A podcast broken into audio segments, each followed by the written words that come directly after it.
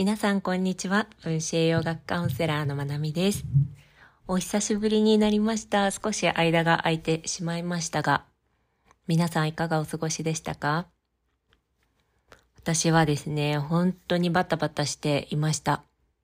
こっちの家族というか近しい人が2回ほど入院したりして、その1回は ICU に入ったりしていて、まあ、そんなことがあったりとか、でもう一つ関わっているビジネスの方が1周年記念、まあ継承してから1周年だったっていうこともあって、まあ、それのいろんなイベントというか企画なんかをしていたりして、ようやく落ち着いて今日一人の、まあ、静かな時間が持てたので、ポッドキャストに戻ってきました。すごくここでこうやって一人で、ね、聞いてくださる皆さんのことを思い浮かべながら話してる時間が私はすごく好きだし、自分の一日の中でも、こう、なんていうのかな。こう地に足がつく時間というか、まあそれがね、一日中続けば理想なんですけど、そうもいかない時も多くって、まあ、そんなポッドキャストのこうやって配信する時間が私にとってもすごく好きな時間なので、今日は久しぶりにできて嬉しいです。で残り今年あと2ヶ月になりましたね。11月皆さんどんなスタートを切りましたか？私はもう今日からようやく落ち着いてスタートっていう感じですね。昨日までは先月までの尾を引いていたというか、いろいろと区切りがつかなかったものが多かったんですが、ようやくね、一区切りっていうところで、11月を心新たに始めていきたいなっていうとこでもあるし、まあ、残り2ヶ月今年。まあ、あんまり私毎年この、なんて言うんだろうな、この12月31日っていう区切りをそこまで大切にしているわけではなかったり、というかそこまで馴染みがないって言ったらいいのかな、自分にとって。やっぱりこう、ここ数年海外で年越しをすることが多くって、あんまり日本の大晦日お正月っていう区切りを迎えてないっていうこともあるのかもしれないですが、あんまりそこに焦点を向けてはきてないんです。今年もそんな感じなんですけど、でもまあまあ一つの区切りとして、ね、意識の向けどころとしては、使いようによっちゃいい区切りなのかなと思って、私も心新たに今月どんなインテンションを持って過ごしていきたいかなっていうのと残り2ヶ月年が変わるまでにどんなことをやり遂げないたいかなとかどんな気持ちで2023年迎えたいかなとか、そんなところにやっと意識を向けているタイミングだったりします。はい。ね、今日はねまあ、カウンセリングをしている時にクライアントさんにはお話をすることですが、すごく大事なので、ここでもお話ししておこうかなと思います。それはお魚ですね。お魚ってすごく大事。積極的に食べていきたいものではあるんですけど、お魚の選び方がすごく大事です。で分子栄養学、栄養療法においては、まあ、何をどれだけ食べるかっていうのもすごく大事なんですけど、何を食べないかっていうのもものすごく大事です。で、はじめ、どっちから始めるかって言ったら、食べないものを決めるっていう方が初めだったりします。どんなものが食べないもののでの代表になるかっていうとグルテンとかカゼインとかカフェインアルコールとか生成されたものですね、はえっ、ー、と白砂糖とか食卓塩のようなものだったりとかね。そういうものあと添加物とかあとはこうお肉によっては抗生物質とかホルモン剤が使われてるお肉だとか重金属の蓄積とかね。あとは酸化した油だとかこんな感じで、まあ、まだまだありますけど、食べないもの、体に入れないものっていうものもすごく大事な視点になります。で、その中の一つお魚ですね。お魚は、の一番は水銀です。の痛々病ってありますよね。まあ、それの原因にもなったメチル水銀だったりとか。まあ、水銀の他にも、まあ、有害物質、重金属の蓄積が見られます。ダイオキシンとかね。だったりとか、あとは、まあ、重金属環境ホルモンとか、そういったものの他に、まあ、マイクロプラスチックの問題も魚から出てきています。私たちは、ね、1年間でクレジットカード1万円分のプラスチックを体内に入れているっていうふうに言われているぐらい、知らないところで、目に見えないところで、このマイクロプラスチックっていうものも体内に入れているんですね。で、このマイクロプラスチックってプラスチック自体も良くないけれども、このプラスチックから出てくる有害物質、環境ホルモンっていうものがホルモン系にも影響を及ぼすし、肝臓の負担にもなるし、やっぱり自然に対して良い暮らしをしていく、優しい暮らしをしていくって自分たちに絶対返ってくるし、もう直結していることだから、プラフリーって本当にゴールが見えない取り組みみたいな途方に暮れそうな感覚っていうのが私は持っていた時期がありました。やっぱり完全にゼロにすることってできないし、世の中これだけプラスチックに溢れていて、ゼロにするってどうしたらいいんだろうって、もうね、こうすごく自分にできることが何もないような感覚になった時期もあったんですけど、できるところから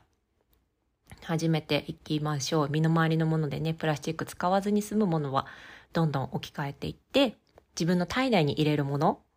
は自分の責任できちんと一つ一つ選んでいく。で、それの一つとしてできることが、このお魚の選び方ですね。水銀っていうのは本当に良くないです。私たちの体にとって。で、あの、歯の詰め物でアマルガムっていうね、銀色の詰め物をしている方、まあ、銀色のものが全て悪いわけではないですが、それの素材がね、水銀、アマルガムであった場合は、専門の歯医者さん、きちんと知識があって技術がある歯医者さんのところに行って、除去してもらうのが本当に大事です。もうサプリ取るとか食事変えるとかよりもすごく大事。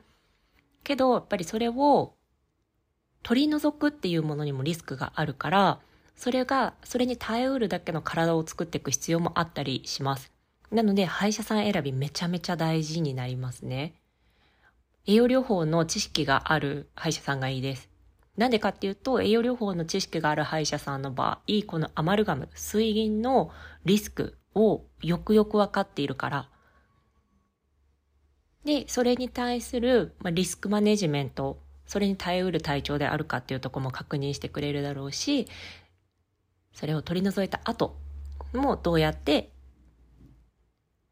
リカバーしていくか、そこのプランもしっかり立ててくれるお医者さんだと思うので、歯医者さん選び本当に大事です。アマルガムがある人は一生そのままにするのは絶対にやめてほしいと思います。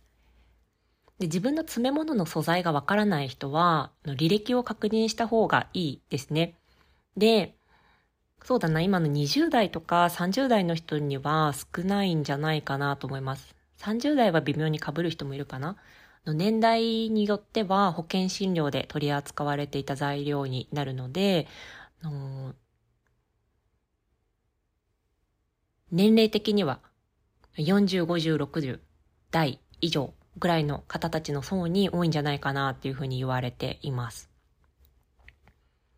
まあ、水銀ですね。まあ、そこからお魚の話をしていきますが、食物連鎖ってあるじゃないですか。の強いものが弱いものを食べていくっていうね。それって海の中にも存在していて、やっぱりちっちゃいプランクトンとかがちょっと大きい魚に食べられて、で、さらに大きい中型の魚に小型の魚が食べられて、で、大型の魚に中型の魚が食べられてっていう感じで、こうちっちゃいものがちょっと大きいものにだんだんだんだんこう、取り入れられていくっていう構図が自然界の中に存在しています。でね、まあ、その食物連鎖の頂点が今は人なわけですよね、ほとんどの場合。で、この食物連鎖が進んでいけばいくほど、もちろんいいもの栄養分っていうものも豊富になっていくのと同時に、良くないもの、私たちが体に取り入れたくないもの、例えば重金属であるとか、環境ホルモンであるとか、あとは、ね、何かしらの毒素とか、そういったものもどんどんどんどん濃度が上がっていきます。で、お魚はすごく貴重な、大切な、優秀なタンパク源です。なんですが、この重金属だったりとか、毒素のリスクがあるので、大型魚を頻繁に食べるのはやめましょう。大型魚どんなものかっていうのは、サバですね。大きいサバとか、カジキ。あとはメカジキ。アマダイ、マグロ。この辺は避けたいです。もう本当にここぞっていうところもめちゃめちゃ美味しいお寿司屋さんとか。で、マグロ一貫とか。なら私は食べちゃいそうだな。でもそれぐらい、もう普段から安いお寿司屋さんとかでマグロを食べたりはしないですね。そう、マグロは頻繁に食べない。メカジキとかカジキとかも。ね。あのー、こう今言ったのは避けたいものです。大きい魚。あと、サメなんかも大きいですけど、サメはそんな食べないですよね。ねまあ、次にグループ分けされるのが、まあ、月に3回以下ぐらいに抑えたいよねっていうのがサワラ。と、シーバス。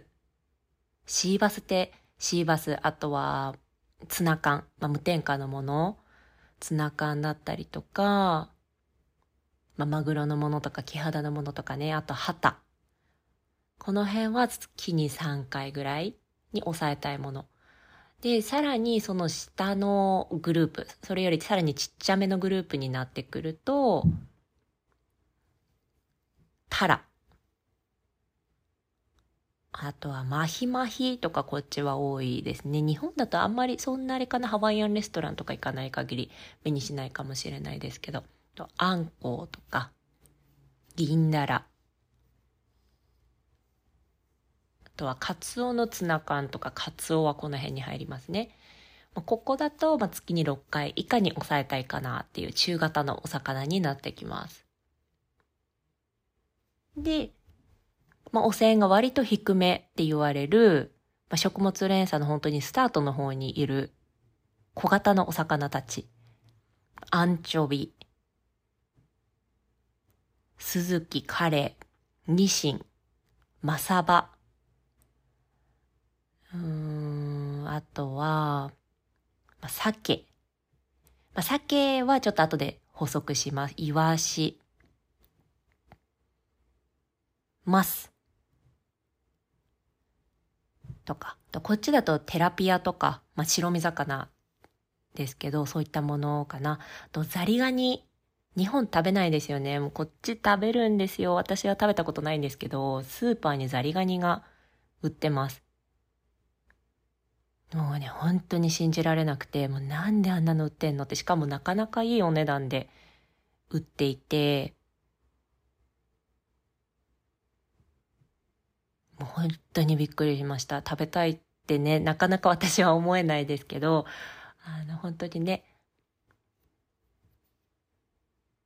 食文化違いますよね。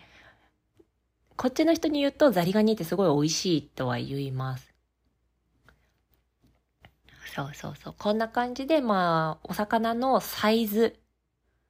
だったりとか、まあ、食物連鎖の位置づけ、まあ、ほとんどサイズで振り分けられますけど、それによって避けたいものと、まあ、そこまでリスクないんじゃないかなって言われている魚のグループに分けられます。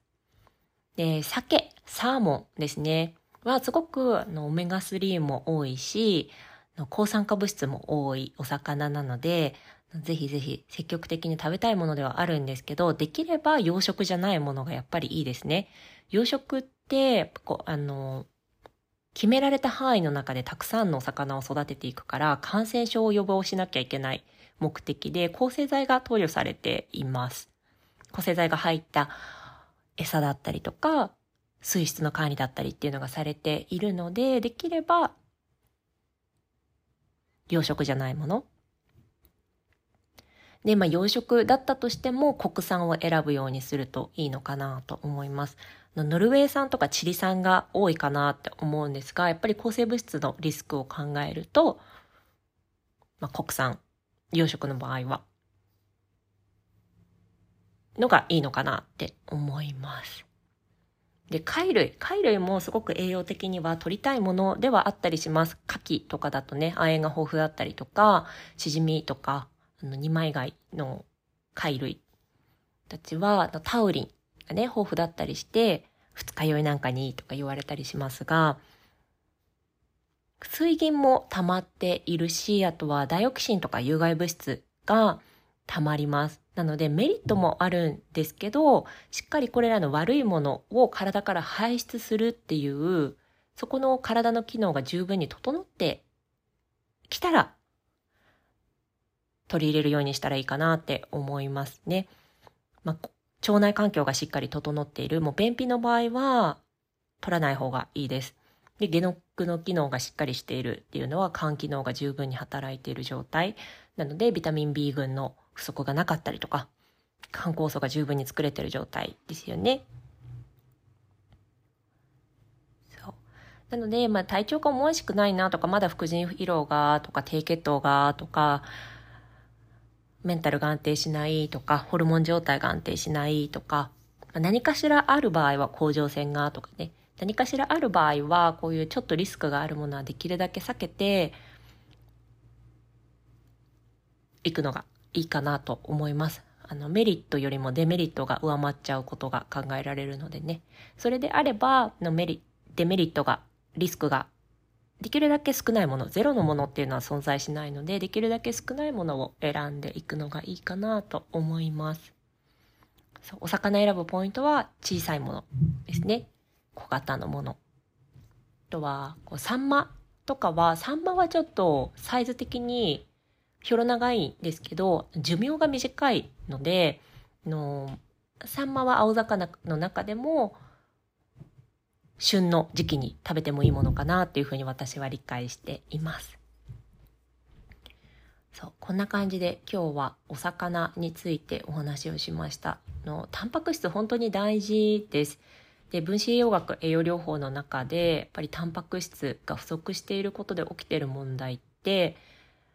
本当に全ての問題に当てはまるっていうぐらいタンパク質大事なんですよね。タンパク質が不足してるだけでメンタルも不安定になるし、むくむし、の食べ物の渇望甘いものの渇望とかジャンクフードの渇望とかも収まらなかったりするし筋肉も減っていくしとかホルモン安定しないしとかいろんなことが出てきます。出てくるんだけれどもむやみやたらにお肉の量を取っていけばいいかっていうとそうでもなくって、まあ、ここが本当に一人一人アジャストしないといけないところにはなりますが単にがっつりお肉食べてすぐ元気になれる人っていうのはそこまで体調悪くないのかなっていうふうに思います。あのもちろんねいろいろ検査したりとかしなきゃ分かんないことはもちろんたくさんありますけどでもやっぱりこう数年にわたって体調不良で悩んでる場合いろいろ試して栄養療法にたどり着いたっていう方の場合はすぐに赤身のお肉をがっつり食べるそれだけの体力とか消化力がない場合が多いかなっていうのが自分の経験とかカウンセリングをしてての感想ですね。でそういった時にでも赤身のお肉のリスクっていうのはそれはそれで存在しています。また別のところでお話ししようと思いますが。で、まあ、油の質とかを考えていった時にやっぱりお魚も十分取っていきたいよねっていう。だけどお魚のこの水銀のリスクですね重金属のリスクっていうところを無視してむやみやたらに量だけを取っていくっていうのもまたそれはそれで考えなきゃいけないことがあるので今日はこのお魚についてお話をしてみました。なのでね、この視点から言っていくと、やっぱりボンブロスだったりとかも、やっぱり気をつけたい点っていうのはあります。むやみやたらにね、安いお肉、骨付きのお肉で作ればいいってわけでもなかったりするので、そこはまた今日長くなってきちゃったのでお話ししたいなと思っています。はい。